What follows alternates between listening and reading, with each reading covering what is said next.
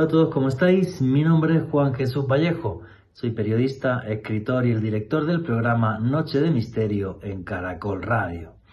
Más de 9 millones de kilómetros cuadrados de una tierra yerma, el mayor desierto del planeta, el Sáhara, que va desde Marruecos hasta Egipto, ocupando casi todo el norte de África.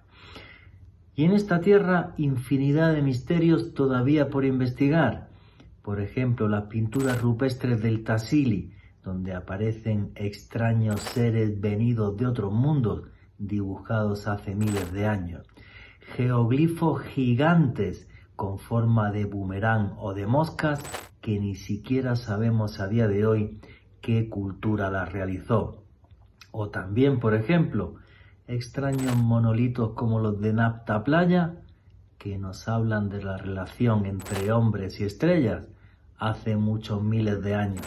Pero si queréis saber sobre esto y mucho más, no os perdáis el último podcast de Noche de Misterio en Caracol Radio, Misterios del Sahara. Noche de Misterio. Juan Jesús Vallejo.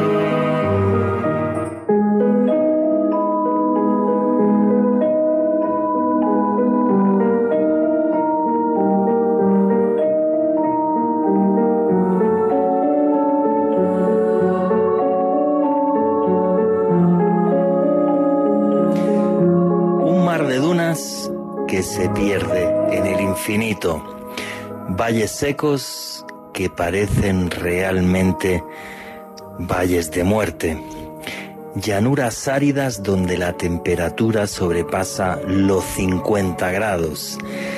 Y no es un lugar pequeñito, es casi todo un continente con 9 millones de kilómetros cuadrados de superficie. Desde el Océano Atlántico, la costa de Marruecos hasta el Mar Rojo con la costa de Egipto. El Sáhara es el mayor desierto del planeta, habitado por infinidad de tribus que llevan allí desde tiempo inmemorial. Sáhara, que significa la tierra dura. Un mundo que puede parecer yermo, ausente de vida, y que sin embargo es una amalgama de culturas, de gentes, de pirámides, de lugares que parecen encantados y en sí todo un misterio.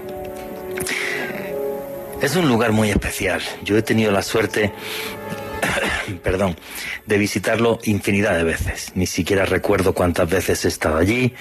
He tenido la suerte de hacer varias expediciones por el desierto del Sáhara.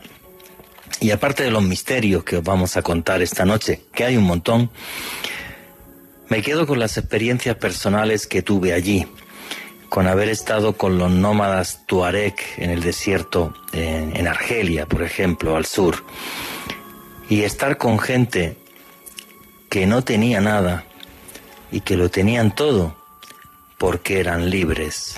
Gente que vive en una total austeridad, pero en una comunión increíble con una naturaleza que nos parece agreste, árida, inhóspita y que sin embargo es su hogar.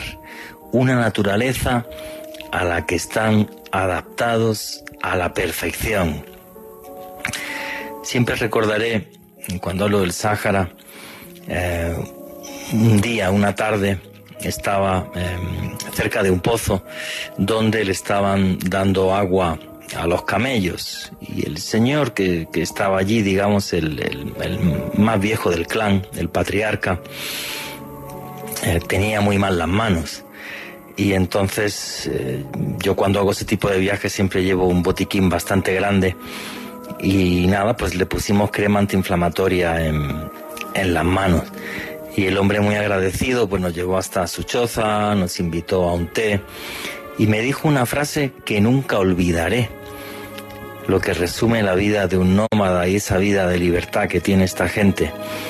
Me dijo, la casa es la tumba del que vive, porque su hogar era cualquier palmera debajo de cualquier roca, en la que pudiera pernoctar. Realmente es un lugar muy especial, ojalá todos ustedes algún día puedan ir a verlo. Porque, repito, lo más enigmático, lo más fascinante del Sáhara es que tiene todas las etiquetas que hablan de él como una tierra yerma y sin embargo está repleta de misterio, de magia y de vida. Buenas noches, noctámbulos. Mi nombre es Juan Jesús Vallejo. Lo que queréis seguirme en redes sociales, mi Twitter es arroba Juan. Vallejo, Juan J. E. Vallejo.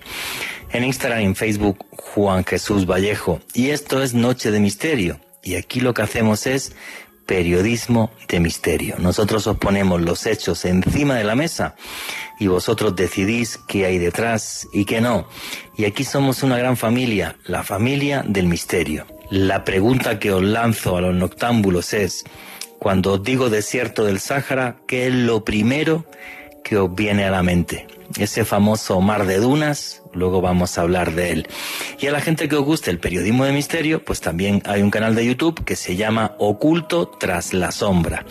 Repito, Oculto tras la sombra. Y ahí tenéis, por ejemplo, pues un vídeo sobre los misterios del Sáhara.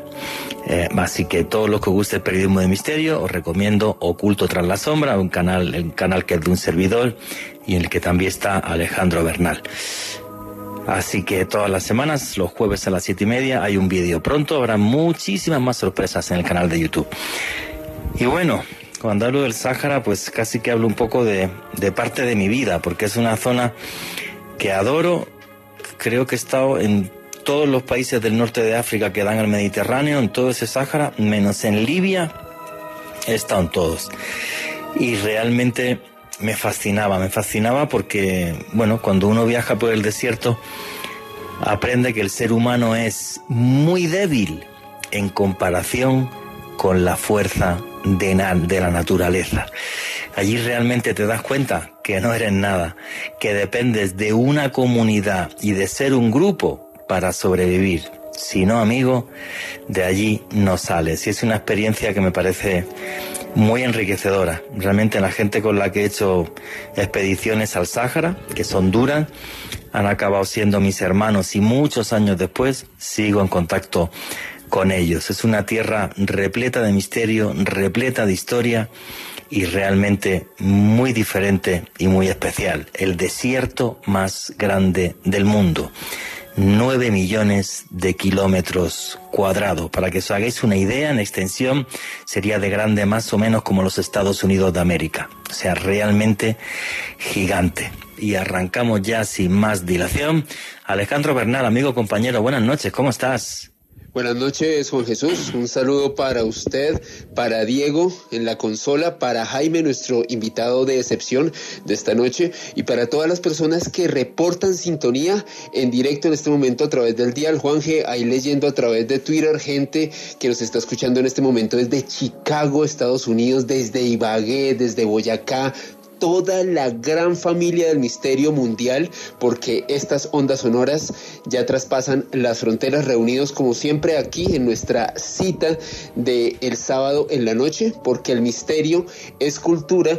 Y esta noche Juanje con un tema que para mí aglutina muchas cosas que me apasionan, historia, cultura, misterio, va a ser un viaje apasionante a través de las arenas, del tiempo, de un mar de dunas, una noche apasionante para todos los que amamos los enigmas, Juanje. Sí, una tierra muy especial y realmente repleta de misterio, con un montón de lugares muy especiales, desde las pirámides de Egipto, eh, las pirámides de Meroe en Sudán, luego hablaremos también eh, sobre ellas, las pinturas rupestres del Tassili, donde aparecen seres de otros mundos retratados hace miles de años, eh, tumbas que tienen un misterio enorme como el de la princesa Tininam en medio del desierto, para algunos la última reina de la Atlántida. O sea, es toda una tierra repleta de magia y misterio. Y para que nos acompañe esta noche, y nos aporte su sabiduría en antropología y arqueología, ya que este señor es arqueólogo, tenemos a Jaime Gutiérrez, amigo compañero. Buenas noches, ¿cómo estás? Buenas noches, Juan. ¿Cómo están todos? Muy bien, amigo. Pues estaba diciendo que, que, tenemos tu compañía esta noche para que nos ilustres en arqueología y antropología. Tú eres arqueólogo y te dedicas a la arqueología.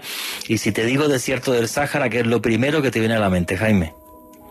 Pues una, eh, una tierra llena de misterios, porque pues mucha gente tiene la preconcepción de que el desierto es un lugar de muerte, de desolación, pero aunque muchos les, no les parezca, es un lugar lleno de vida en un nivel muy diferente al que nosotros estamos acostumbrados, porque pues a pesar de eso se encuentran pues diferentes clases de animales, aves, reptiles, mamíferos y obviamente los seres humanos que han ocupado esta zona desde hace miles de años y sobre todo que pensamos que el Sahara siempre ha sido así y resulta que no. El Sahara hubo un tiempo que fue una llanura fértil. O sea, estamos hablando de finales de la era glaciar. En la, er, cuando finaliza la era glaciar, em, aumentan los niveles de humedad en todo el mundo. Y lo primero que sucede es Hace unos empiezan a generar... unos 12.000 años, ¿verdad, Jaime? Exactamente y ahí empieza eh, eh, el desierto a florecer y llegan pues pueblos de varias partes de, del África a ocupar esta zona. Y pues una de las mejores evidencias ha sido precisamente es aquellas pinturas rupestres que tú, tú has tenido la oportunidad de ver que son las pinturas rupestres del Tassili.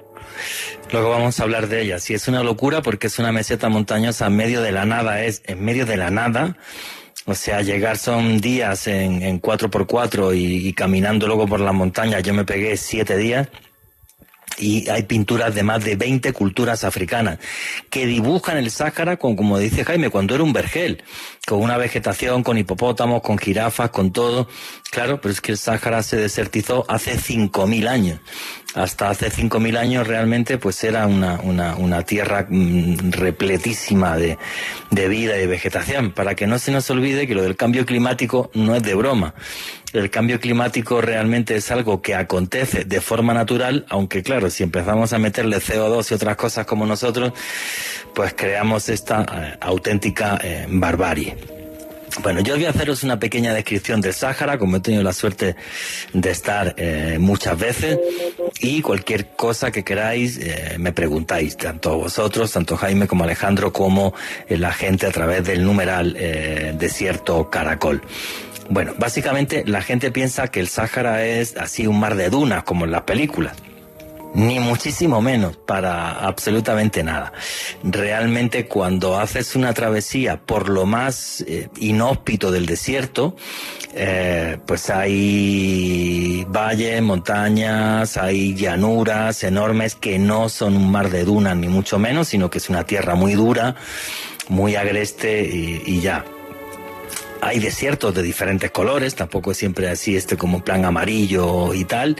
Eh, hay desiertos que son completamente negros y incluso un desierto blanco que yo he tenido la suerte de visitar, un desierto de tiza en Egipto cerca a la frontera a la frontera con Libia. O sea, realmente eh, la variedad mm, es brutal.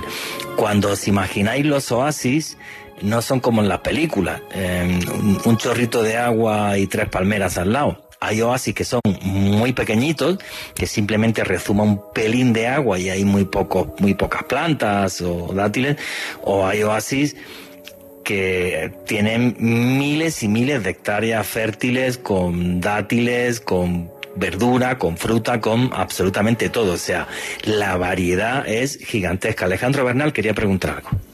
Juanje, sobre lo que usted estaba hablando y principalmente basado en sus experiencias, ya que usted ha tenido la oportunidad de ir muchísimas veces al Sahara, de pernoctar allá, de estar incluso, como usted lo comentaba hace unos, unos minutos, en un desierto blanco de tiza, que me imagino que debe ser un, espectáculo. Juanje, a nivel de, de, la experiencia, por ejemplo, si una persona va al Sahara, más o menos cuántos litros de agua tendría que llevar y por qué? No, eso es una locura. Vamos a ver, una cosa es que uno ve al Sáhara, pues cuando vas a Egipto y vas en un 4x4 y te metes un poco por el desierto o lo que sea, y otra cosa es hacer una travesía por el desierto, lo primero. Cuando vas en 4x4, si te metes por el desierto, siempre tienen que ir dos coches. Siempre.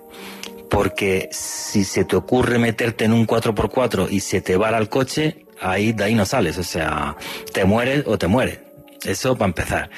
Cuando vas en 4x4, además, antes de meterte en el desierto, em, siempre eh, le quitan eh, le quitan aire a las ruedas porque así hace que, que, sea más difícil que se te atasquen en la arena, aunque al final muchas veces se te atascan y es un latazo, hay que bajarse el carro, coge pala, mete unas rampitas que hay y tal, pero bueno, le quita, le quitas aire a las ruedas para que pueda agarrar mejor. Eso si vas en carro. Si vas eh, andando, como en mi caso, por ejemplo, cuando hice la expedición al Tassili, y ahora muchos de estos van a decir que exagerado es, eh, tienes que llevar 7 litros de agua por persona y día. Repito, 7 litros de agua por persona y día. Y tú dirás, ¿cómo te vas a beber 7 litros de agua? A 50 grados te los bebes y el agua está caliente, te da igual, te la bebes. Y también tienes que tener un pelín de agua pues para, para cocinar y eh, para lavarte aunque sea los ojos, ¿vale? Em, cuando yo, por ejemplo, cuando subí iba con una cordada de burros, no sé cuántos burros llevaba, 14, 16, no sé, una barbaridad. Eh, lo que más ocupaba, claro, era el agua, porque nosotros íbamos como siete personas. Entonces, la cantidad de agua tienes que llevar es brutal. En ese tipo de zonas, cuando te metes en montaña, hay una cosa que llaman geltas. Eh, los geltas es cuando llueve un poquito, si es una zona de sombra, el agua queda ahí, pero es un agua, bueno, horrible, eh, porque está estancada y tal. Los tuareg con los que yo iba, eh, se ponía, ahora digo cómo se visten para aguantar esa temperatura y todo esto, se ponían un paño en, en la boca, un paño del shes, ahora os explico qué es un shes, un pañuelo para cubrirse, y filtraban el agua así bebiendo y se la tomaban. Yo no fui capaz porque dije, como me dé aquí una diarrea o algo, pues lo voy a pasar em, realmente más mal. En caso extremo sí llevábamos pastillas para potabilizar agua. Pero otra cosa, em, a mí me hace gracia la gente, no, coges y te vas al desierto y ya, sí, hombre, eh, y te mueres.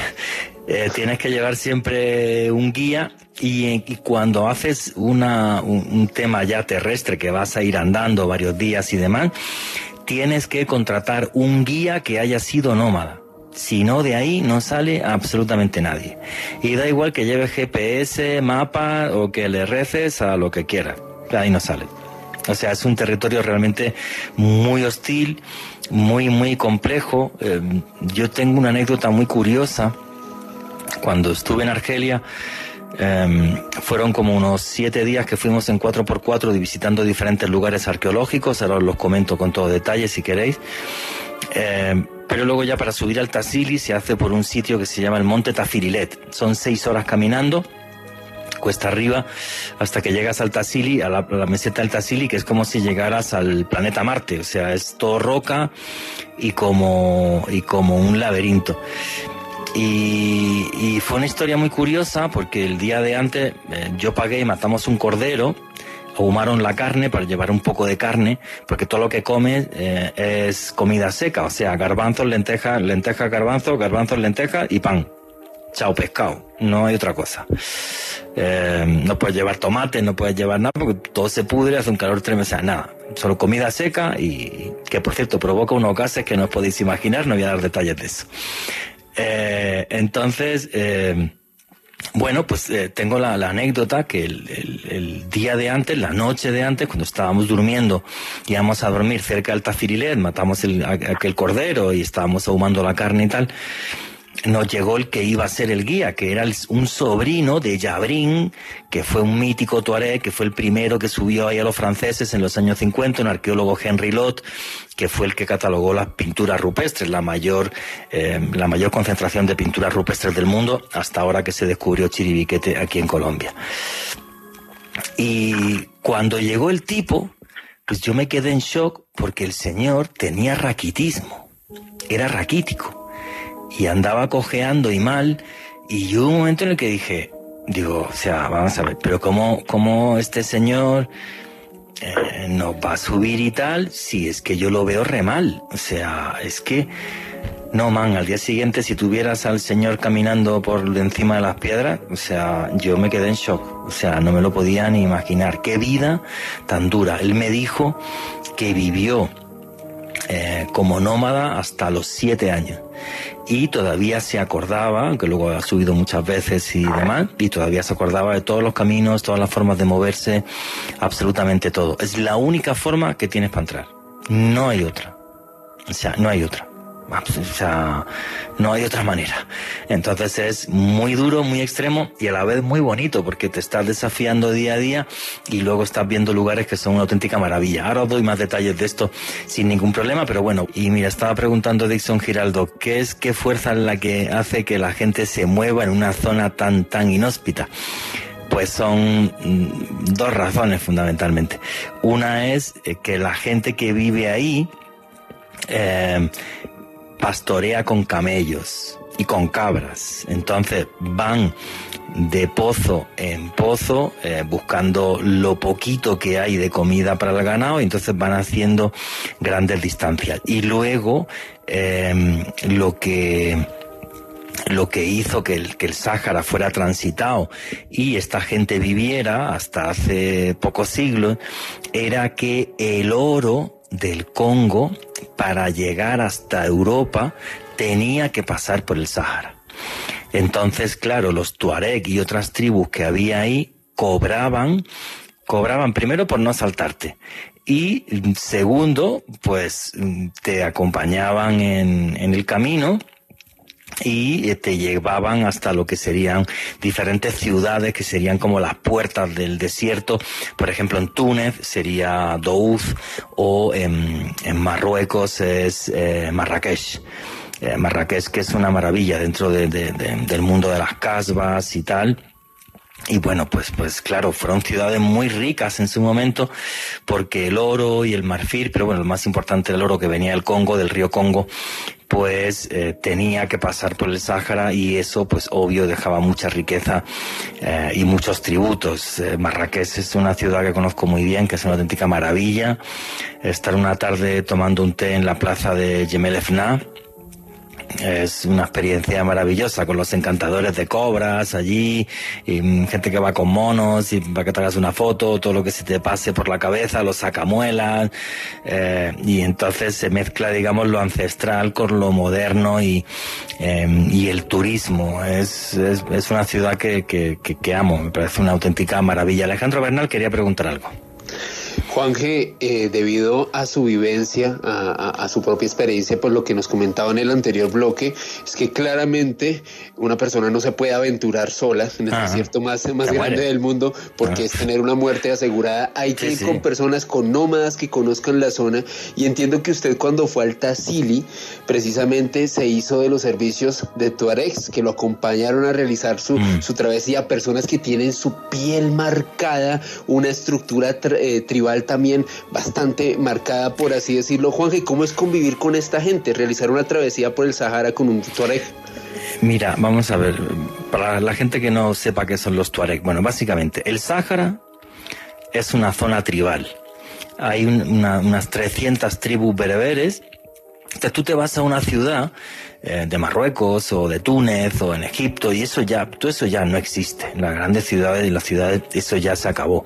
Pero en cuanto sales de ahí, sí te metes en una sociedad tribal, ¿no? Cuando vas al, al, desierto eh, más inhóspito.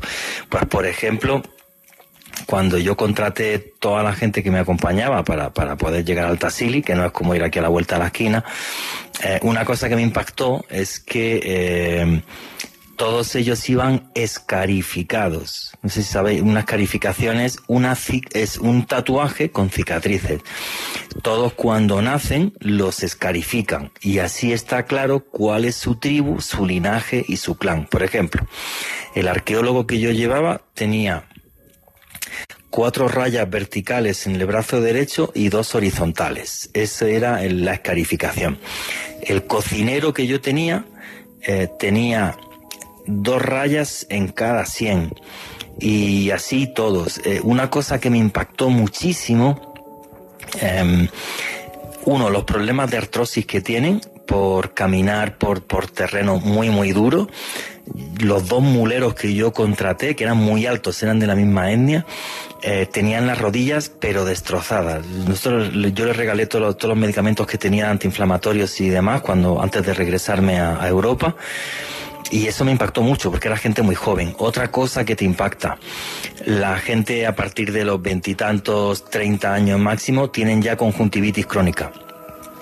Del polvo del desierto tienen los ojos súper rojos y todos tienen unos problemas de visión tremendos. Que eso se solucionaría con algo tan fácil como que todos llevaran siempre gafas de sol.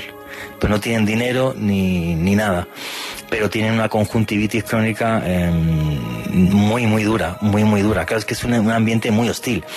Para que te hagas una idea, lo, los famosos Tuareg, que quedan nómadas, quedan muy pocos. Supuestamente Tuareg hay unos 300.000, pero nómadas, nómadas quedan, quedan poquísimos.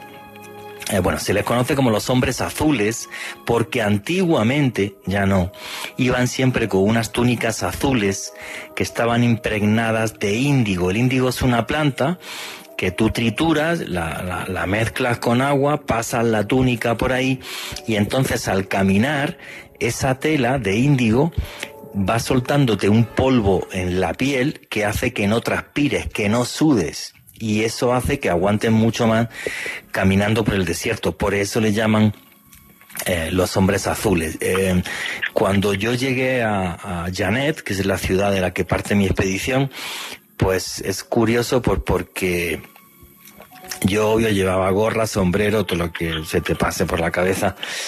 Y me dijo el guía, amigo mío, usted que es así de calvo y tal y toda esta vaina, ya le digo yo que el viaje no se lo aguanta, ¿eh? Y yo le dije, bueno, pues, ¿qué hago? Y me dijo, no, vamos a comprarte un shesh. Y yo, todo el shesh. Bueno, ellos llevan el traje que llevan, aunque tú veas una túnica, el traje se llama basán debajo de la túnica llevan un pantalón de algodón y un chaleco de algodón. Y en la cabeza un shes, que es un pañuelo que mide tres metros, que tú te anudas en, la cabeza, al cuello y a la cara, de forma que te das cuenta que cuando vas caminando hay tanto polvo que el tener la boca, la boca, la nariz tapada es fundamental. Luego el sol te achicharra tanto que no puedes llevar nada del cuerpo al aire. Llevas las manos, la cara, un trozo de la cara y ya, porque el, sol te tritura. Yo llevaba protección solar 70. Eh, pero aún así, claro, o sea, no, no, puedes llevar nada al sol. Se te, te, te cuartea la piel, te lo, te lo tritura. Y entonces, eh, pues este vestido que he descrito, el basán, pues tú empiezas a caminar por la mañana y cuando llevas una hora estás todo sudado y el viento, aunque sea muy caliente, hace que el sudor te refresque. Y yo lo sentía en la cabeza, obvio, yo sudaba un montón por llevar un pañuelo de tres metros, pero ese sudor eh, cuando llega el viento muy caliente hace que te refresques. Luego te levantas muy temprano, tipo cuatro y media, cinco de la mañana, a las seis de la mañana sales a caminar en cuanto hay un rayo de sol mínimo. Y de 12 de la mañana a 3, 3 y media de la tarde, nada, ni los tuareg ni nadie aguanta. Eso te toca meterte debajo de una piedra o, donde haya algo de sombra y no te puedes mover. O sea, ahí el calor puede pasar de los 50 grados y si te da una insolación o te mareas o algo, eh, pues lo puedes pasar mal o te puedes morir. Es que no es una broma. Jaime, Jaime Gutiérrez, quería preguntar algo. No, te iba a comentar que aparte de todo, de la conjuntivitis, hay otra afección que inclusive que es la que hace que la, la duración de día sea más corta en el Sahara y en cualquier otro tipo de desierto es la silicólisis, que es una enfermedad respiratoria causada por, por toda esta entrada constante de, de arena. De, de arena. Silicosis. Inclusive los egipcios, la mayoría morían, morían muy, no, no pasan de los 60. Era excepcional que alguien pasara de los 60 años Sí. en el antiguo Egipto debido a eso. Sí, sí, efectivamente, vas tragando polvo todo el día. Pues te das cuenta, por ejemplo, los Tuareg, cuando, cuando ves eso, ves el, el y llevan siempre la cara tapada. Lo único que le ves son los ojos. Y en mi caso yo aprendí, claro, cuando vas tragando polvo tres horas, pues te subes el pañuelo y yo con gafas de sol y es dejar el mínimo de superficie de tu cuerpo al sol, porque se, te, se te tritura. Fundamental que entendáis eso, que Vamos a ver, en el desierto mm, del Sáhara, como he dicho, es una sociedad muy tribal, más de 300 tribus bereberes. La palabra bereber desciende de la palabra romana berber, que significa bárbaro. Me explico. Cuando los romanos conquistan el norte de África y llegan al desierto, pues eh, llegan y dicen, ahí se va a meter a pelear quien yo te diga, ¿sabes? O sea, ni loco. Y pusieron la frontera, limes, y dijeron, de aquí para el sur todo lo que hay es berber, bárbaro. Y ya, y yo no me meto ahí a pelearme con nadie ni nada, porque ¿para qué? ¿Para un montón de arena? Ni loco. Pero ni loco. Y por eso se llaman bereberes. Tienen un montón de idiomas eh, distintos, todos descienden de una lengua común que se llama el tamasig. Y luego en el siglo VI después de Cristo, cuando llega la invasión musulmana, digamos que todos adoptan una misma religión, que es el Islam, y hay una, hay una mezcla, ¿vale? Con población, con población que viene desde la península arábiga y, eh, y una una, un proceso de homogenización en el que, en el que todos entran en el Islam, pero muchos guardan sus tradiciones animistas.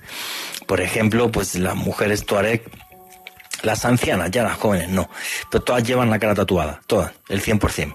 Eh, debajo del labio inferior, en la mejilla, y se tatúan la cara para que no las ataquen los yenún, que son los demonios que hay por la noche en, el desierto, que sobre el tema de, los yenún hay un montón de leyendas y de historias. Eh, digamos que eh, los yenún son unos genios que además eh, odian a los seres humanos porque están hechos de el barro que le sobró a Dios cuando hizo al hombre. Entonces son seres imperfectos que nos tienen mucha envidia. Por eso todos llevan amuletos de plata. Porque por la noche lo único que se que refleja la, la, la, luna o las estrellas es la plata. Entonces todos llevan, todos llevan amuletos de, de plata. Es muy curioso. Entonces el mundo bereber, este mundo bereber iría desde Marruecos hasta Egipto, el último lugar donde se habla un dialecto de, un dialecto bereber es un oasis que se llama el oasis de Sigua. En Egipto, ahí había un templo muy famoso al Amun-Ra, el dios principal egipcio, al dios sol. Y en ese oasis eh, se habla un dialecto del bereber que es el Siwi.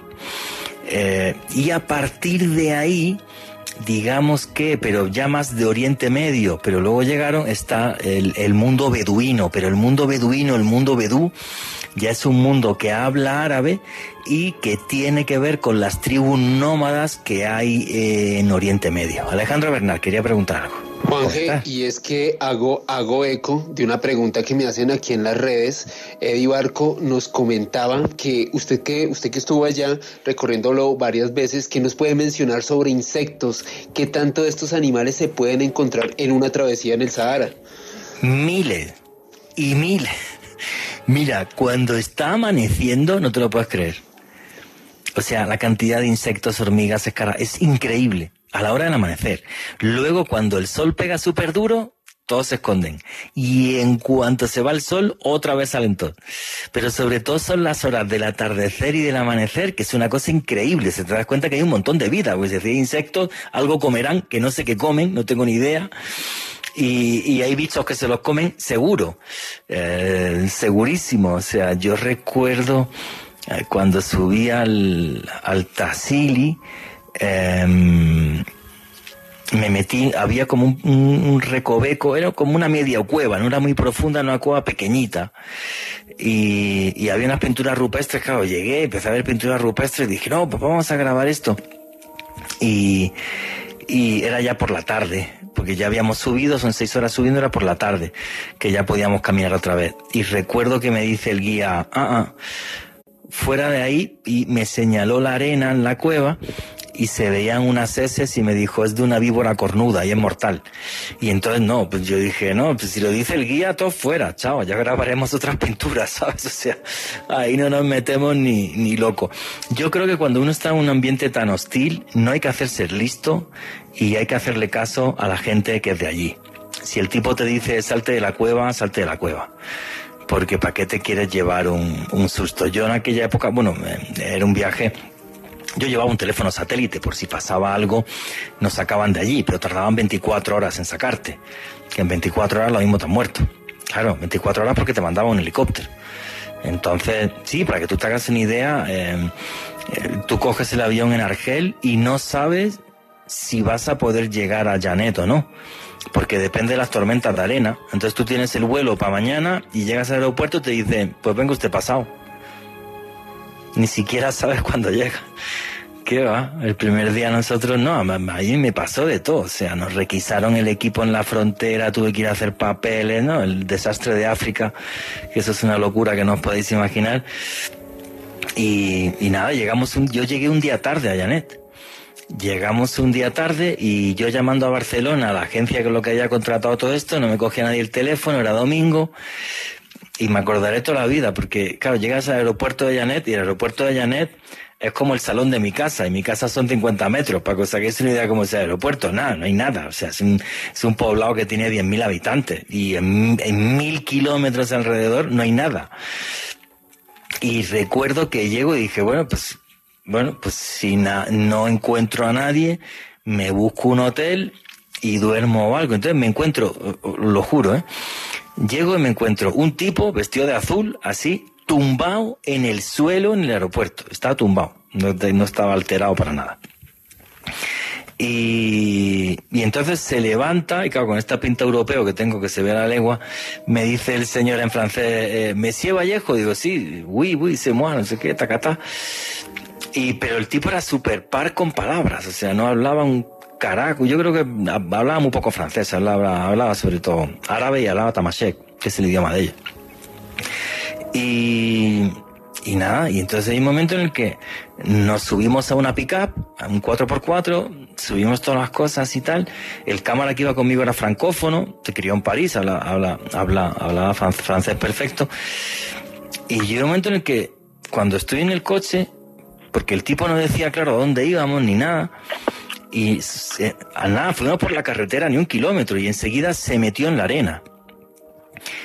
Y yo le dije a Marquito, digo, nos van a secuestrar, pero como una panda de imbéciles. O sea, porque habían secuestrado a 10 alemanes poco antes. El problema es que eh, está Al Qaeda en el Magreb, entonces era muy peligroso en la época en la que yo estuve. Creo que está igual de peor, o está igual o peor. Y por eso suspendieron el Paris Dakar, ya no se puede hacer. Y entonces yo recuerdo, le dije a Marco, digo, nos secuestran, pero fijo. Digo, bueno, espero que no abusen sexualmente de mí, lo demás ya me fastidio y listo, porque esto ya, salirme a correr en medio del desierto, me voy a morir, pues ya pues que me secuestren, ya tal. No, y, y, llegamos y estaban todos acampados allí, tenían dos 4x4 más, y estaban todos acampados tranquilamente, sin ninguna prisa. Llegué, Messi Vallejo, allí me recibió el, el, el, el que iba a ser el jefe de la expedición, Mohamed Bediab se llamaba, se llama el señor. Eh, y no, es como otro ritmo de vida, otra cosa, otro, pues, pues claro, pues si es gente que vive en medio de la nada, o sea, el concepto prisa, una, mira, una de las cosas que, que me impactó mucho de aquel viaje, yo había leído mucho sobre los Tuareg y esto de la hospitalidad y como que cada, cada clan controla una zona del desierto, entonces tú vas a esa zona del desierto y simplemente pues pides permiso, tal, o se conocen o lo que sea. Y un día pues nos metimos en una zona del desierto y fuimos a comer a una choza. Eh, estuvimos comiendo cordero y una cosa que se llama taguela, que es una comida típica de ellos, que es con pan, garbanzos y cordero. Y, cuando nos fuimos a ir, porque allí todo el mundo tiene un Kalashnikov, eso es súper fácil y todo el mundo tiene su metralleta y no pasa absolutamente nada. Y entonces se armaron y nos acompañaron efectivamente hasta que salimos del territorio de su tribu como diciendo, si te he dado mi hospitalidad, yo me aseguro de que no te va a suceder absolutamente nada. Obvio, pagamos la comida y todo esto, ¿no? Que también es como que a cambio del pago, pues yo te acompaño y, y estás seguro en mi territorio. Y es todo como así, es muy, muy tribal, es una sociedad muy tribal, es un mundo muy tribal. He vivido cosas no tan heavy como esta, pero sí muy bonitas, por ejemplo en el desierto en Egipto, pero ya ahí es con los beduinos, no son bereberes. Hablan árabe, es otro tipo de, de, cultura y, y demás, pero sigue siendo la misma vaina. Si vas en coche tienes que ir en dos, tal, todo esto. Y es así. Alejandro Bernal quería preguntar algo. Juan G, es que hay varios oyentes que nos están consultando si es verdad que en las noches en el desierto hace frío y si es así, ¿cómo lo afrontan las personas que pernoctan en esta zona? Esa pregunta me parece buenísima. Yo las primeras veces que fui al desierto iba, iba también con lo mismo. Oye, por la noche me tendré que poner un plumón o algo, iba a hacer un frío. No, man, para nada. O sea, por la noche te pones una cobija fina y ya por la noche cuando es de madrugada. ¿Qué va? Nada, nada, nada. Eso de que hace un frío, de que... Para nada. Para absolutamente nada. Dicen que hay otros desiertos que no son el Sáhara, por ejemplo el de Irán, me comentaron que sí hace más frío, otros sitios así.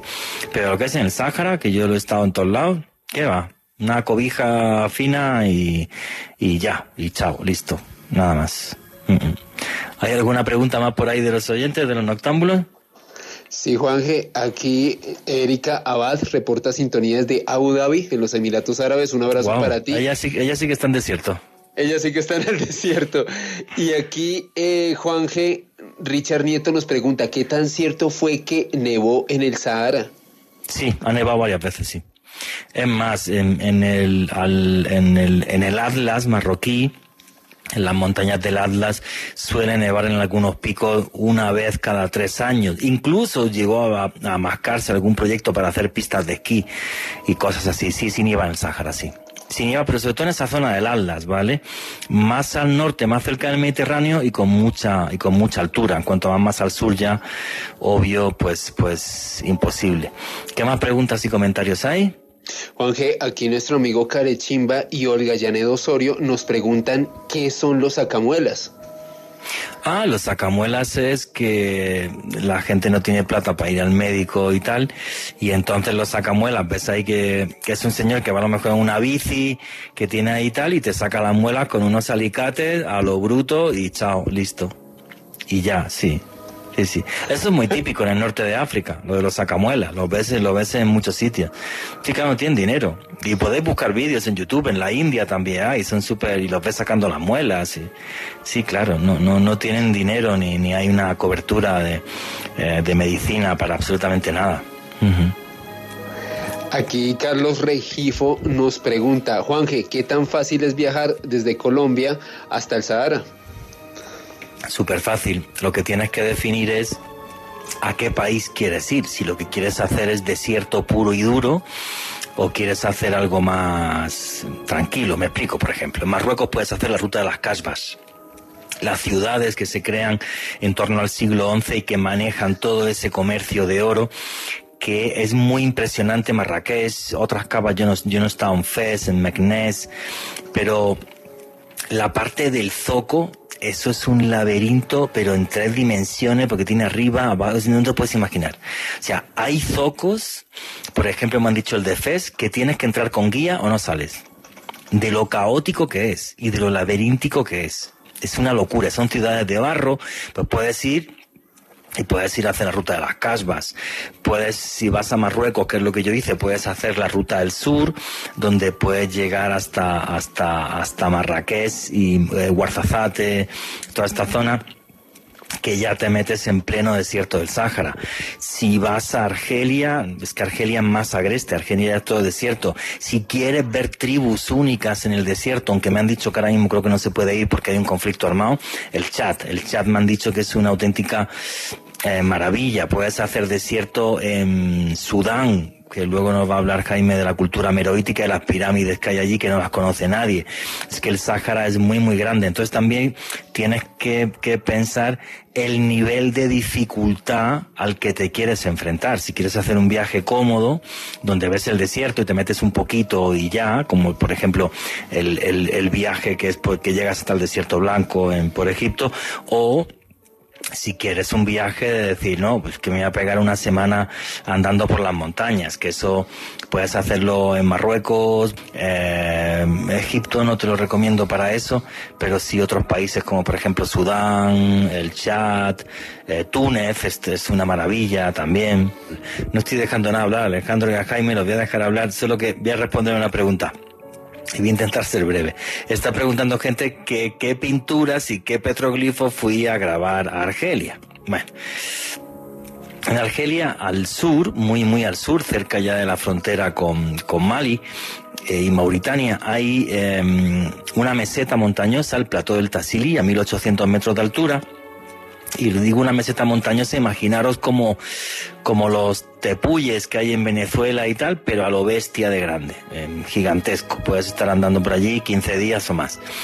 Entonces subí a esa meseta montañosa porque tiene la particularidad que en los años 50 un arqueólogo francés, Henry Lot, subió hasta allí y aparecieron más de 20.000 pinturas rupestres. Y en algunas de esas pinturas, en un lugar que se llama Yabaren, que significa en, Tuareg el Valle de los Gigantes, aparecen pinturas de unos seres que tienen como una especie de escafandras, que en, en diferentes dibujos están ingrávidos, o sea, están como flotando, levitando. A tal punto parecen seres de otro mundo que Henry Lott, que no era un friki como yo, sino que era un tío serio y arqueólogo, bautizó a una de estas pinturas el gran dios marciano, porque dijo, esto que parece alguien de Marte, eh, porque tiene una escafandra, se ve hasta el ajuste del casco en el cuello, se ve un ojo grande. Por cierto, el muy bruto de Henry Lott se cargó la mitad de las pinturas, mm, las ve, pero, pero, pero, pero las destrozó al hacerle calcos que están en el Museo del Hombre de París. Y entonces, en, en esas dos semanas que yo fui, hice ese viaje para arrancar con un reportaje la tercera temporada de un programa que se llama Cuarto Milenio en España, en el que trabajé cinco años, pues nada, pues, pues subí hasta allí y realmente ver esas pinturas es súper espectacular porque recuerdo una que se llama el Dios de la Lluvia, por ejemplo, que es como un gigante que se está moviendo por encima de las nubes, por eso lo bautizaron como el Dios de la Lluvia, vete a ver qué significa, y debajo de él ves estos seres antropomorfos con escafandra, que lo están adorando como una especie de Dios, que levitan, o sea, hay una serie de pinturas así que evocan, bueno, la, la, la, explicación antropológica es que porque los chamanes hace 10, 12 mil años ahí, no sabemos la antigüedad de las pinturas, esa es otra, eh, eh, tomaban hongos pues yo una vez tomé hongos en México y no vi nada de eso, os lo aseguro. Entonces, yo lo que creo es que realmente retrataron algo que vieron y que se salía de lo normal. Otra de las cosas que es muy particular de esa zona es que más de 20 culturas africanas distintas durante miles de años subían como si fuera un lugar sagrado a hacer diferentes rituales y demás. O sea, es toda una amalgama de misterios eh, increíble. Yo incluso pude fotografiar eh, una pintura que no se había catalogado, donde lo que aparece es como un ser extraterrestre. Por cierto, si lo queréis ver, muy sencillo. Entréis en el canal de YouTube Oculto tras la sombra y hay un vídeo que se llama Los extraterrestres de Argelia. Ahí vais a ver fotos de esa expedición, donde aparecen esas pinturas y todas esas vainas. Hay otra que, que aparece como una nave pero dentro lo que hay es un demonio, un tío con cuernos, es una cosa rarísima, o sea, es una cosa que realmente eh, me impactó eh, un montón. Si queréis, cerramos mi introducción del desierto, que creo que me extendió bastante, para que puedan hablar Jaime y pueda hablar Alejandro. ¿Hay alguna pregunta de los oyentes o de vosotros antes de cerrar este bloque del programa?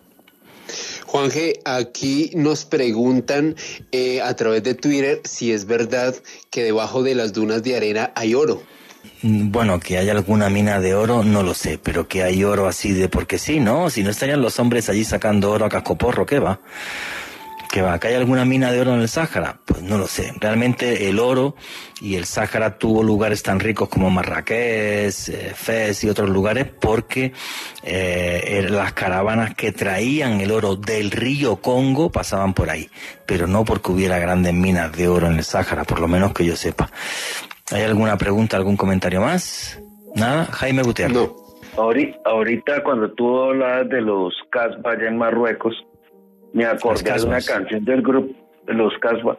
Ah, hay un grupo, eh, hay una canción del grupo británico de que se llama Rock de Casbah, haciendo precisamente comentando esto, pues el video no tiene nada que ver con la letra, pero sí tiene que ver con el, cómo, cómo los conflictos eh, azotan este tipo de, de zonas y sobre todo que tengo entendido que en la Segunda Guerra Mundial uno de estos creo que fue, no sé si fue en Argelia o en, en Túnez, tenía que ver con, con esta canción, con creo que con la bueno, es, es un mundo, sí, es un mundo muy bohemio porque en toda la época hippie ir a Marruecos, sobre todo, a diferentes lugares de Túnez, eh, bueno, pues primero a un europeo le salía súper barato. Luego, no nos engañemos, mm, el tema es el hachís, ¿vale? El hachís que se saca de la marihuana es el mismo principio activo, el THC, el tetrahidrobiscannabidol, no es que el hachís levite ni cosas de esas. Y entonces, pues claro, pues muchos europeos iban por el tema de fumar hachís, que era muy barato, el ambiente de, el ambiente en, este tipo de ciudades pues es tremendamente bohemio. Entonces llamó mucho a, a todo ese mundo, a todo ese mundo bohemio europeo desde los años 70 y los 60. Iba muchísima gente allí también por eso, no para hacer investigaciones arqueológicas como, como iba yo. Alejandro Bernal quería contar algo. Juanje, aquí nos reportan sintonías de Corea del Sur y nos hacen el siguiente comentario. En el desierto blanco hace mucho frío en la noche si se va en invierno. Y Juan Carlos es quien reporta sintonía desde Gyeonggi, Corea del Sur. Pues tío, si tú fuiste en invierno y hacía frío, vale, yo fui en verano y de frío, pero nada, ahí no me puse ni cobija, vamos, dormí, no dormí en calzoncillos porque iba a ser un espectáculo un poco triste ya con la edad que tengo. Pero es de las noches más impresionantes que he estado en mi vida porque realmente tienes la sensación de que estás en la luna. Por la noche, si tienes la suerte de que no haya luna, Primero ves un cielo de estrellas en cualquier lugar del Sáhara, no hay contaminación lumínica, es increíble. Y luego, como el suelo es tan blanco, te da la sensación de que eres un astronauta, o sea, es una pasada. No sabía lo del invierno, es posible que sí haga, si haya frío en invierno. Yo ahí estuve, estuve en verano. Alejandro, ¿qué querías comentar? Aquí Oscar Cáceres la gente se activó a comentar, Juan, que cuando estuvimos mencionándolo hace unos minutos, nos dice Oscar Cáceres lo siguiente, en el desierto del Sahara ocurre una de las injusticias más grandes del mundo. El pueblo saharaui vive arrimado en Argelia, fuera de su territorio. Sí, correcto. Eh, ahí hubo un conflicto porque cuando España se retira em, del Sáhara Occidental, del protectorado que tenía, se lo quedó Marruecos. Y la gente del Sáhara querían hacer en su gran mayoría eh, un país independiente. Entonces, eh, todo el conflicto que hay ahora entre Marruecos y Argelia es por eso, porque los argelinos apoyaron a los saharauis y miles de refugiados saharauis viven en, en Argelia. Entonces tienen un conflicto con eso tremendo que ha hecho ahora que Argelia corte incluso el gasoducto eh, que pasaba a través de Marruecos para llegar hasta Europa, provocando mm, uno de los factores que va a provocar lo que están diciendo que va a ser el gran apagón. Que hay gente que está comentando que hablemos de eso. Bueno, en oculto tras la sombra os prometo que haré un, un vídeo sobre un vídeo sobre eso. Sí, el tema del conflicto saharaui es muy triste desde mi punto de vista. Yo conocí a Jesús Jaime, conocí a dos saharauis en, en Madrid y mira, ahora también he hecho un vídeo sobre eso en Oculto tras la sombra, ahora que nos insultan a los españoles tanto, cada vez que llega el 12 de octubre y somos todos unos criminales y unos asesinos, pues estos dos me lo decían llorando, que en cuanto nos fuimos de allí, pues lo que les cayó fue perotela. Entonces, bueno, pues ya está. Pues es un tema desde mi punto de vista muy triste, porque realmente yo sí que creo que, que el Sáhara Occidental debería de haber sido un país, sí, efectivamente. Pero bueno, ese es un tema bastante triste. Salgámonos de la política, que seguro que hay gente que nos insulta, que eso es bastante fácil y metámonos otra vez en el misterio que es lo nuestro. Bueno, básicamente, eh, Alejandro Bernal, eh, la gente piensa que el Sáhara es un lugar donde apenas hay vida y sin embargo hace poco un estudio demostró que había muchísimos más árboles de lo que podíamos imaginarnos. Y precisamente, Juan G., esta investigación fue publicada en la revista Nature y fue abanderada por un investigador llamado Martin Brandt de la Universidad de Copenhague en Dinamarca. Básicamente lo que hizo Brandt y otro grupo multidisciplinario de investigadores europeos y también africanos fue revisar, Juanje, una cantidad ingente de fotografías satelitales, en específico 11.000 imágenes captadas desde el espacio de diversas regiones del Sahara. Lo más impresionante de este hallazgo es que de acuerdo a este investigador danés, actualmente en el Sahara, en específico en la zona del Sahel, que es como la parte de abajo del gran desierto del Sahara, se encuentran aproximadamente un millón trescientos mil kilómetros en este, en este, eh, en específico y se, de acuerdo a él hay cientos de millones de árboles en esta zona del Sahara. De acuerdo a este señor, las investigaciones se basaron en lo siguiente, Juan G. A través de inteligencia artificial y de revisar estas imágenes, se pusieron a detallar más o menos cuáles árboles superaban una altura de 3 metros. De acuerdo a Brandt, hay millones de árboles en el Sahel, en esta parte del Sahara africano, y pues él comenta, bueno, Normalmente lo que se supone a través de la ciencia es que esta parte del mundo realmente pues carece de vida, carece de vegetación. Sin embargo, gracias a este estudio multidisciplinario, le reitero, la revista Nature el año pasado se hizo público a nivel mundial. Nosotros hicimos un video en oculto tras la sombra. Algo muy particular sobre esto, Juan G, es que Brandt comentaba en rueda de prensa que gran parte de este material, de estas 11.000 imágenes que pudieron revisar, que pudieron examinar, las obtuvieron gracias a una desclasificación que hizo la NASA y que hicieron varios gobiernos africanos de material que no había sido publicado. Ellos lo revisaron y encontraron este auténtico vergel en el desierto más grande del mundo. Sí, hay un tema curioso. Yo, por ejemplo, aquellos 14 días que estuve en, en esa expedición, yo no sé cómo lo hacían, pero todos los días traían leña y yo estaba en medio de la nada. Todos los días traían leña y todos los días hacían fuego y todos los días comíamos caliente. Así. O sea, fue una cosa que me impactó mucho. Eh, por cierto, mira, voy a dar un dato curioso. Si alguna vez os perdéis en el desierto, no lo recomiendo, nunca vayáis hacia la arena. Jamás. La arena recordar siempre que es la muerte. Donde haya una montaña o rocas puede haber vida o agua. En la arena, jamás. Jaime Gutiérrez quería comentar algo.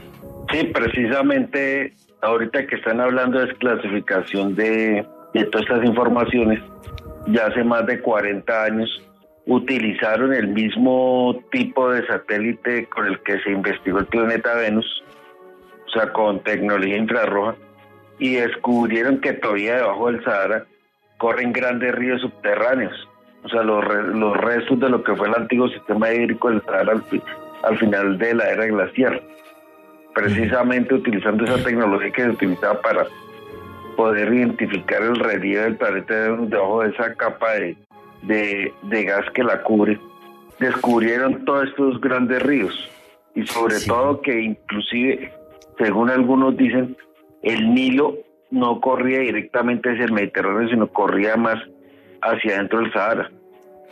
Sí, claro, ten en cuenta que la zona de Egipto cuando se desertiza hace 7.000 años es cuando empiezan a, poblarse las orillas del Nilo porque todo eran lagunas y la gente moría de malaria, no se podía vivir. Eso es un tema muy curioso. Luego, debajo del desierto del Sáhara está el lago subterráneo más grande del mundo. Se le conoce como el Mar de Albién. Lo que pasa es que está como entre 300 y 1500 metros de profundidad, muy, muy profundo. Lo que sí es cierto, bueno, hay dos detalles curiosos.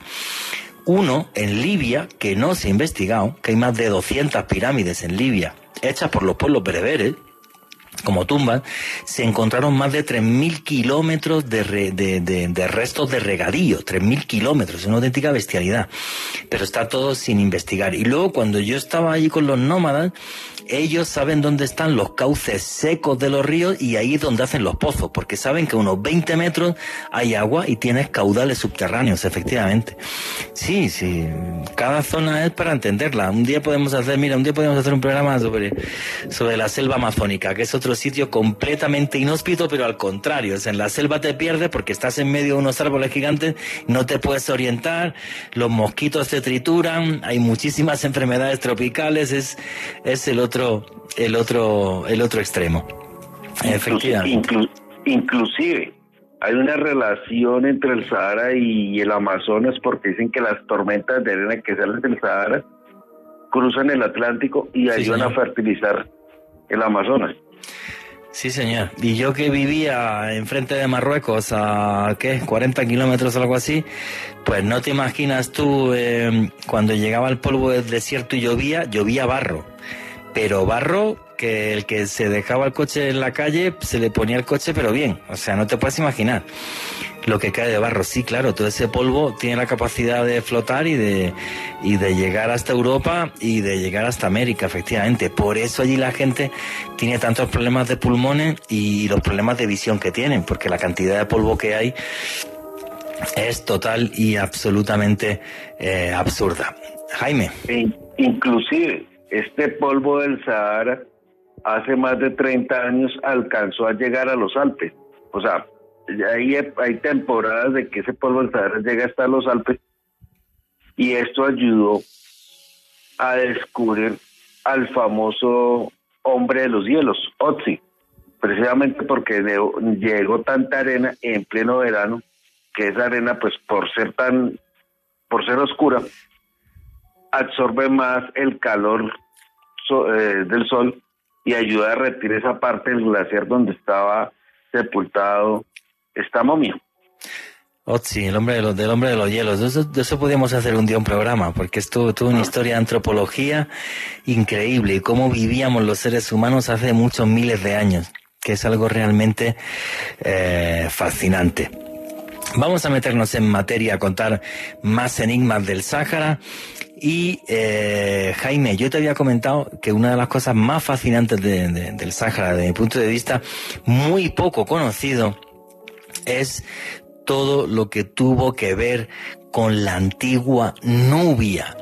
Y es que la gente no sabe que hay más pirámides en Sudán al sur que en Egipto. ¿Qué nos puedes contar de la, de la cultura nubia, Jaime? Pues Nubia fue un, un territorio pues muy, muy indefinido en términos, o sea, no hubiera un término genérico para designar a todos los pueblos africanos al sur de Egipto, a todos los pueblos negros, y era un lugar que era muy, muy ¿cómo es que se llama? Muy relevante para Egipto porque conseguían muchas materias primas y muchos, muchas, ¿cómo es que se llama? Materias suntuarias precisamente estaba leyendo el libro de Christian Jack sobre Egipto y que una de, las, las ciudades principales de Egipto era Elefantina, donde se hacían las expediciones hacia Nubia y conseguían pues marfil, perfumes, ébano y también otras mercancías. Mm. Y obviamente pues ese era el punto de contacto, ahí precisamente en el Alto Egipto. El Alto Egipto era el punto de contacto de Egipto con el resto del mundo africano, al menos de lo que era el Sudán. Y pues esta, eh, todo lo que fue Nubia fue prácticamente como la caja menor, por así decirlo, de Egipto, porque también conseguían el oro, a veces esclavos, hombres para sus ejércitos. Había como una especie de relación amor y odio, porque muchas veces los egipcios tenían temporadas, digamos, de alianzas y de amistad con los nubios, y otra época donde los nubios se rebelaban y derrotaron a los egipcios. Inclusive se, se dice que fue gracias a eh, hacia el año 730 un rey de Nubia conquistó Egipto aprovechando una división. Pero ¿por qué sucedía esto? Porque resulta que los nubios están tan influenciados religiosamente por Egipto que se sentían preocupados por la anarquía que había ahí y sobre todo que se sentían representantes del dios Amón en la tierra. Este, este gobernante, no recuerdo bien el nombre. No te preocupes, estás hablando de 700 y pico antes de Cristo, no después de Cristo. Exactamente. Y gracias, inclusive logró volver a unificar a Egipto. Y hubo un tiempo en que Egipto fue gobernado por, por los nubios, inclusive se le conoce como la etapa de los faraones negros. Negro. Aquí, aquí un par de detalles curiosos. Lo primero es, yo no he estado en Sudán, me encantaría ir y hacer un viaje por ahí. El año que viene quiero, quiero hacer un viaje a Egipto y que vengan todos los noctámbulos que quieran. Y lo que pasa es que si hacemos Egipto-Sudán se nos va a ir un poco del bolsillo, creo yo, aunque Sudán es bastante barato, ¿eh? Y yo me, gustaría ir grandes misterios que hay en toda esa zona de Sudán. Lo primero, yo estando ahí la Elefantina, desde, Elefantina realmente, el actual eh, Asuán, al sur de Egipto, salían, ir a, ir a la zona de contacto y tú puedes visitar ya los nubios y, comer comida nubia a nada, a tres o cuatro kilómetros ya de Asuán. Eh, el idioma que tiene no tiene nada que ver con el árabe, eh, la escritura no tiene nada que ver con la árabe. Eh, ya son de color negro. Por cierto, las mujeres son una cosa espectacular, son guapísimas, muy altas y son, son guapísimas. Y a día de hoy, el antiguo idioma de los nubios, el meroítico, no se ha traducido. O sea, tú vas a las pirámides, ves los textos, pero no sabemos qué es lo que dicen no tenemos, no tenemos ni idea. O sea, realmente es un misterio eh, tremendo. Las pirámides son mucho más pequeñas. La más alta mide 50 metros, mientras que la de Keops en original medía 147. 146, eh, perdón. Entonces, em, claro, las pirámides eran más pequeñas y demás, pero realmente es una, es una zona muy peculiar. Hay una montaña sagrada que sigue siendo sagrada para los musulmanes, que es Jebel Barkal, y enfrente de Jebel Barkal sucedían cosas eh, muy curiosas, porque los sacerdotes de Amun-Ra entraban en trance y designaban quién iba a ser el siguiente eh, faraón hubo muchas mujeres que gobernaron Nubia, mientras que muy pocas gobernaron Egipto. O sea, realmente los nubios tenían un carácter más similar a la gente del desierto del Sáhara, en tanto y en cuanto respetaban mucho más la figura de la mujer como pasa entre tribus bereberes. Los tuareg, por ejemplo, ya se ha exagerado, porque la propiedad privada solo pasa de madres a hijas. Los hombres no poseen, la, no, no tienen la propiedad de las cosas. Es una cosa muy loca, y más dentro del mundo árabe, del mundo islámico. Entonces, hay toda una cantidad de, eh, de curiosidades dentro de esto, pero tremendas. Alejandro Bernal quería contar algo.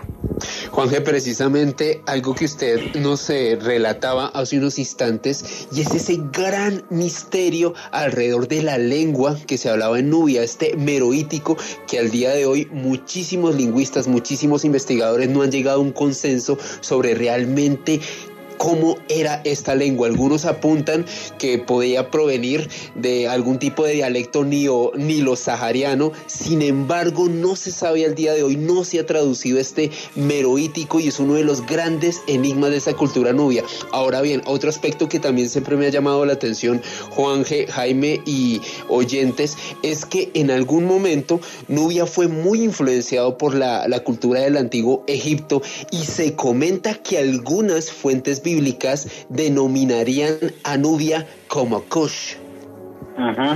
Seguro. Sí, exactamente. Cush significa en el antiguo egipcio cara quemada. Entonces, claro, porque como la gente ya era de color negro y esa relación de amor-odio es tremenda, porque tú ves las sandalias de los faraones en, en Egipto y están pisando gente de color. O sea, siempre estaban con el tema de humillar a los nubios. Hay cosas muy curiosas en los nubios porque, por ejemplo, hay grabados de una reina de ellas, Dodecashoenon, cortándole la cabeza a los enemigos igual que se hacían retratar los faraones egipcios. O sea, es un tema muy, muy fascinante y muy, muy desconocido. Eh, en el Twitter de Alejandro Bernal, Ale Press con doble S, está el enlace del vídeo este de los extraterrestres de Argelia, donde podéis ver imágenes de esa expedición que os estaba eh, comentando y en mi Twitter también, arroba eh, Juan. E, eh. Estaba preguntando aquí Carlos Castillo si alguna vez me sucedió algo que no tuviera explicación cuando yo estaba en Sáhara. Con sinceridad, absolutamente nada. Simplemente estuve fascinado por lo que vi, por lo que investigué a nivel arqueológico, tanto en Egipto, en Marruecos, la zona de las Casbas, Said Benadú, pero que yo viera algo raro, me sucediera algo extraño, no. ahora lo único sí cuando me dio por investigar esto eh, con gente, eh, hablando con gente marroquí, me comentaban que era súper fácil eh, encontrar personas que te dijeran que habían visto Yenún. O sea, mm, que habían visto demonios. Uno, famosísimo en Marruecos, por ejemplo, es Aisha Candisha, que es una mujer normal, pero que cuando si camina por el desierto ves que lo que deja son pezuñas de cabra como huella y que pues secuestra a gente, que te confunde y, todo esto. Sí, me decían que era como muy común. Ahora que yo haya estado y haya vivido algo así, yo sabéis que no me gusta mentir para, para absolutamente nada. Creo que el misterio es tan fabuloso que no hace falta que, que inventemos. Las cosas que suceden son las que suceden y, y ya está, efectivamente. ¿Hay alguna pregunta o algún comentario más, Alejandro, o seguimos con el programa? Eh, continuamos, Juan. Listo, perfecto. Pues vamos a seguir para adelante. Para cerrar un poco el tema este de, Sudán y, Meroe, está poquísimo investigado. Sudán es un problema que Sudán es un país, por desgracia, que ha tenido muchísimos problemas políticos, que se separó hace poco. Sudán del Norte, Sudán del Sur. Sudán del Sur sigue siendo un desastre y uno de los países eh, más pobres del mundo, nadando en petróleo y en minerales que le darían todo el dinero del mundo, pero con un problema tribal eh, tremendo. Y eh, bueno pues una pena que no esté realmente investigado todo lo que se merece lo que hay en Sudán del Norte a nivel de cultura eh, antigua egipcia. Es más una de las cosas curiosas que vais a ver si os metéis en Google es gente fotografía estatuas de faraones tiradas en medio del desierto nadie las quiere o sea es una cosa súper loca o sea pero realmente realmente absurda. Vamos a otro de los grandes misterios que tiene el Y es que hacer un círculo de grandes rocas para poder ver cómo se orientan las estrellas y todo esto no es algo propio de Stonehenge en Inglaterra hace 3.500 años, es mucho más antiguo en el Sáhara. Alejandro Bernal, que es Napta Playa. Precisamente, Juanje, uno de los grandes enigmas del desierto del Sahara, unas construcciones de forma circular que, de acuerdo a algunos investigadores, nos estarían mostrando el movimiento del Sol durante el solsticio de verano. Ahora, la pregunta que nos hacemos los investigadores del misterio y muchos antropólogos y demás, es la siguiente. ¿Únicamente quería reflejar este movimiento del astro rey o quizás era una manera de comunicarse con las estrellas y con sus dioses? Pues como tal, Juanje, este hallazgo, o más bien esta zona de Napta Playa, para ubicar a la gente geográficamente, se ubica a unos 100 kilómetros al oeste de Abu Simbel y a unos 800 kilómetros al sur de El Cairo. Básicamente, eh, digamos que eh, geográficamente hace unos 130 mil, entre 130 mil y 70 mil años se extendió una fértil sabana, eso nos dicen los grandes investigadores al respecto, y como tal este hallazgo, estas extraños eh, rocas de forma circular fueron hallados durante la década de los 70, como tal la persona que lideró este estudio fue Fred Wendorf, este señor era un profesor de antropología de la Universidad Metodista del Sur de Texas. Y bueno, este señor con un equipo multidisciplinario, Juanje, encontró algo realmente alucinante. Hasta seis alineamientos de piedras colocados de un modo radial que desde luego para este pueblo que fue antecesor a la cultura egipcia le permitía observar desde dónde salía el sol durante el solsticio de verano. Como tal, ya en medidas específicas, estas, eh, piedras, estas construcciones, miden solo 4 metros de diámetro y se componen de una treintena de losas de arenisca nubia de diferentes tamaños, dispuestos específicamente de una manera circular. Esta estructura, como tal, incluye cuatro pares de piedras de, de un tamaño mayor en torno a una circunferencia y otras seis en el interior de esta circunferencia como tal, del mismo formato formando dos líneas paralelas de, tres piedras cada una. Hay que tener en cuenta algo, Juanje, y es que de acuerdo a los investigadores que han investigado la zona, pues muchos de estos eh, pueblos que fueron preliminares a los egipcios en esta zona, en Napta Playa como tal, pues realizaban algunos sacrificios de animales, algunos tuvieron la oportunidad de vivir a través de pues eh, poder consumir cereales y, y demás. Sin embargo, lo más desconcertante es cómo fueron evolucionando y además de estas eh, costumbres que tenían, pudieron crear este, como tal, este monumento bastante impresionante. El astrofísico Thomas G. Brodby sugirió que tres piedras alineadas, Juan G., en este gran monumento de Napta Playa, sin lugar a dudas, podrían representar a las estrellas del cinturón, del cinturón de Orión y otras tres señalarían como tal a su estrella principal. Adicional a lo que comentó este astrofísico Brodby, investigadores de la Universidad de Colorado creen que como tal Napta Playa debió ser un centro ceremonial donde se realizaban sacrificios de animales hacia el año 6100 antes de Cristo. Pero fíjate qué importante es esto que nos estabas diciendo.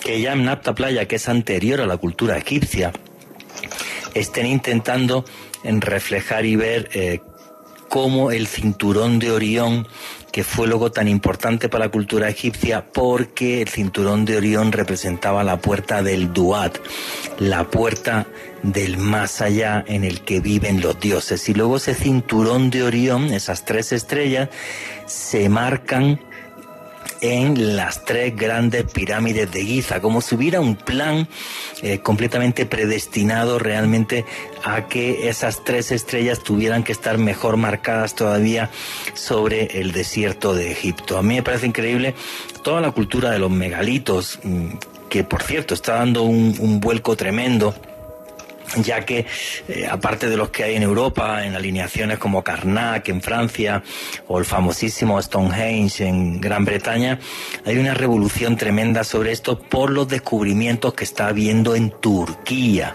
en concreto además de Gobekli Tepe, que ha hecho que tengamos que reescribir la historia porque tienen más de 11.000 años de antigüedad, ha habido que reescribirla hace pocas semanas porque en Karajantepe, esa misma cultura megalítica resulta que tiene mínimo cuatro siglos más de antigüedad. O sea, nos estamos metiendo prácticamente en 12.000 años de antigüedad.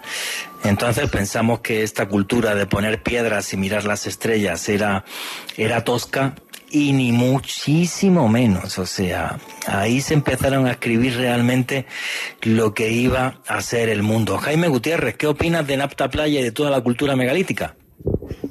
Pues esta cultura, pues, en Egipto, pues como tú decías, hasta de 5.000 años, más de 5.000 años antes de Cristo, toda esta era zona de, pantanos, que no era muy apta para ir frente por el paludismo y todo esa vaina. Y en, esta zona era de pronto mucho más propicia para, para poder hacer este tipo de observatorios, precisamente porque no habían esos pantanales estaba mucho mejor posicionado. De acuerdo pues a lo que escuché a Alejandro, pues realmente el tema de Playa para mí es nuevo. Incluso ellos casi siempre, cada vez que yo escucho algo de arqueología, casi siempre yo lo registro en mis, en mis archivos acá en Google, en el en los favoritos y casi siempre tengo mis y no y no lo tengo registrado hasta ahorita. Es inclusive los hallazgo muy poco conocido. Nosotros tenemos conocimiento del Egipto faraónico, o sea, del Egipto del 3300 para acá, algo de la cultura natupiense, que era la cultura neolítica previa a la etapa de los faraones, pero sobre la parte de playa es una etapa, un hallazgo que hasta ahorita se está escuchando. en el Sáhara hay tantas cosas en el Sáhara hay tantas cosas por investigar y desconocidas, y al final voy a meter hasta un pequeño chiste. Em, por ejemplo, entre el, lo que fue el antiguo Sáhara español, hoy día parte de Marruecos, y Argelia hay boomeranes de hasta un kilómetro y medio de largo, bumeranes dibujados en la arena y moscas, efectivamente, que no sabemos ni quién las hizo, ni qué significan, ni qué cultura, o sea, no tenemos absolutamente ni idea, son gigantescas, se ven desde el cielo. Y una cosa muy importante, que no se os olvide, colombianos, que tenéis la misma colombianos y latinoamericanos que oyen este programa y españoles también, que tenemos una misma afición. Señoras y señores, gracias a la gente que vivía en las orillas del Nilo en Sudán hace 7.000 años, se inventó la cerveza. Así que sepáis que la cerveza fresquita y rica la inventaron en el Sáhara. Alejandro Bernal, ¿qué querías comentar? Juanje, para culminar este gran enigma de Nafta Playa, la Universidad de Colorado recientemente realizaron unas mediciones con imágenes satelitales, con GPS y demás, y determinaron que como tal estas construcciones circulares, este Stonehenge egipcio que se encuentra al norte de África, como tal se alinea con Sirio, Arturo, Alfa Centauri y el cinturón, el cinturón de Orión. Es decir, ya científicamente la Universidad de Colorado ha demostrado que en efecto Napta Playa sí se alinea en este caso con Orión. Pues fíjate qué importante es eso, o sea, esa relación con el cinturón de Orión y con los dioses que venían desde el cinturón de Orión tendría miles de años antes, vendría de miles de años antes de que arranque la cultura egipcia. Si a eso le sumamos que para los dogones en Mali, que viven en la falla de Bandigara, todo eso también es parte del desierto del Sáhara. Y los dogones estaban convencidos de que unos dioses que ellos llamaban gnomos llegaron hasta la tierra desde el cinturón de Orión. Y además supieron decirnos que hay una estrella que se llama Sirio B, que cada 50 años le da la vuelta a Sirio A, cosa que la astronomía la sabe de hace muy poquito, y los dogones lo sabían desde hace siglos, realmente nos demuestra que esta unión entre dioses que venían de otros mundos es mucho más inquietante de lo que muchos se imaginan. Eso es lo que opino. Jaime, ¿qué opinas tú de, de la importancia del cinturón de Orión con los egipcios y con otros pueblos antiguos? Pues es una de las constelaciones que es de connotación universal porque pues no solamente en Egipto y el caso de los dogones también en Mesoamérica con Teotihuacán, que precisamente estas pirámides también están alineadas con el cinturón de Orión. Y pues en varias en las cosmovisiones de los mayas está relacionado con el lugar de origen de la creación, con el con la tortuga, porque pues eh, en algunas de las inscripciones de las ciudades mayas se relaciona Orión específicamente en Palenque, con el nacimiento de, lo, de la triada de la Trinidad Maya, que eran los dioses tutelares de, de, Palenque. Y obviamente, pues el cinturón de Orión era visto como la caparazón de la tortuga, de donde después surgían estos dioses. Pues curiosísimo ese apunte que nos da, y para mí un gran misterio. El cinturón de Orión, importante en América del Norte, dentro de la cultura maya, dentro de los dogones, dentro de Egipto y todos con la misma cantinela, que es que dioses muy poderosos venían desde allí. Pues me parece un tema súper importante. Vuestras preguntas y comentarios a través del numeral Desierto Caracol. Faltan 12 minutitos para que terminemos pero esta vez sí creo que sí vamos a llegar al final del guion. Bueno, yo me he saltado el tema de la cultura bereberes porque si no dije voy a estar hablando dos horas y me, y me vais a echar a patar. Alejandro Bernal, ¿qué es el ojo del Sáhara? Juanje, para algunos investigadores, el vestigio más impresionante y uno de los más enigmáticos que se encuentra en el Sahara. Algunos durante mucho tiempo pensaron que era la huella de un meteorito que había caído en el desierto más grande del mundo. Sin embargo, Juanje, si nos vamos a la tradición griega, se podría interpretar como quizás la, el paradero real de la Atlántida. Pero ¿cuál es la historia detrás de este gran ojo del Sahara. Tenemos que remontarnos a hace unos 13.000 años como tal, dentro de, nuestro tiempo, de nuestra historia, pero ¿cómo fue descubierto una estructura tan grande? Algo que se conoce como la estructura de Richard, que se encuentra en la ciudad de Audán, en Mauritania. Pero resulta, Juanje, que hacia el año 1965, la misión Gemini 4 de la NASA, que en este caso estaba siendo tripulada por James McDivitt y Edward White, pues tenían el objetivo de hacer un paseo espacial. Cuando ellos estaban en la atmósfera, Juanje, precisamente en órbita, muy cerca a este punto en África, miraron hacia el planeta y observaron este extraño ojo. Imagínense el impacto que tuvieron estos dos tripulantes cuando miran hacia la Tierra y observan este gran ojo en la arena del gigantesco que es gigantesco, por eso se observaba desde el espacio. Ahora, ya los datos científicos como tal. Eh, se conoce en el ámbito de la ciencia como la estructura de Richard, tal, y como lo comentaba, se encuentra en la ciudad de Audán, en Mauritania. Es tan grande que solamente se puede apreciar desde el espacio, tiene un diámetro de 50 kilómetros y Básicamente la gran curiosidad y lo que ha desconcertado a lo largo de los años es precisamente ese, el extraño origen y esa forma espiral, Juan, es como si hubiese sido hecho como con un compás desde grandes alturas. Originalmente lo que habían comentado los hombres de ciencia mediados de la década de los 60 es que probablemente esta formación se había formado tras el impacto de un meteorito. Sin embargo, investigaciones posteriores refutaron estas hipótesis y establecieron que en realidad esto se formó por la suma de algunos sedimentos rocosos que datan desde hace 2000 500 millones de años. Es decir, es una formación geológica de origen natural, sin embargo es muy desconcertante la forma como tal. Ahora, ¿de qué está compuesto? ¿Qué nos dice la ciencia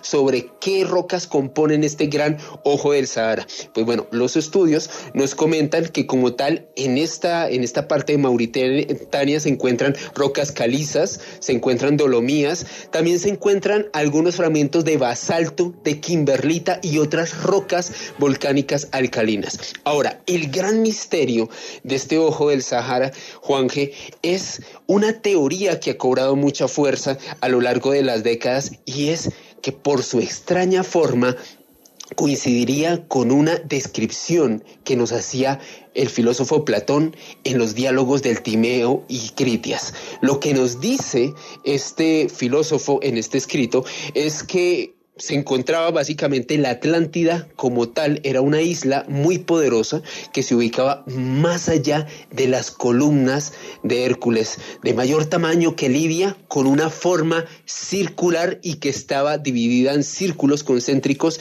divididos entre sí por franjas de agua. Pues Juanje, la Universidad de Colonia en Alemania en el año 2008 demostró que como tal hace 2700 años en la ubicación en la que se encuentra este ojo del Sahara posiblemente albergó tal cantidad de agua que como tal esta estructura natural pudo haber sido una isla que coincidía con esta descripción que hizo Platón en este mítico Timeos y Critias. Es que eso sí, sí que me parece interesante y ahora, quiero saber también la opinión de Jaime, de Jaime sobre esto. Eh, es una formación geológica muy, muy extraña, la, de, la del Ojo del Sáhara, eh, muy única a nivel mundial, gigantesca y que realmente albergó eh, una, una zona que fue de islas y además albergó gran cantidad eh, de agua, exactamente igual que lo que nos describe Platón en, eso, en esas famosas obras, en el Timeo y en el Critias, información que le dieron los sacerdotes de Sais en Egipto, por cierto. Eh, Jaime, ¿tú, ¿tú crees que la Atlántida es solo un mito o realmente detrás de la leyenda tuvo que haber algo que fue real? Pudo haber sido algo que fue real, precisamente porque, como se dijo, hacia, hacia final de la era glaciar empezaron a haber unos cambios más marcados en el clima. Y pues así como no solo el Sahara era un vergel, sino también el Mediterráneo tenía unos niveles de agua mucho más bajos que la actualidad.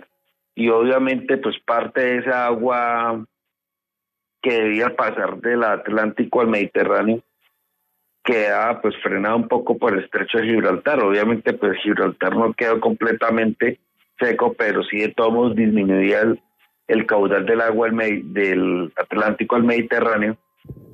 Y pues cuando empiezan a haber esos cambios, al final de la era glaciar, empiezan a subir los niveles de agua y obviamente mucho de lo que eran zonas del Mediterráneo empiezan a ser inundadas. por eso inclusive se observan construcciones megalíticas en la isla de Malta bajo el nivel del mar, obviamente no lejos de la de la playa y así como pues sucedió ahí en el Mediterráneo inclusive este paso de agua terminó llegando hacia lo que ahora es el mar el mar Negro. Muchísimas gracias a ti y nunca nunca olviden que vivimos en un mundo mágico porque está repleto de misterio.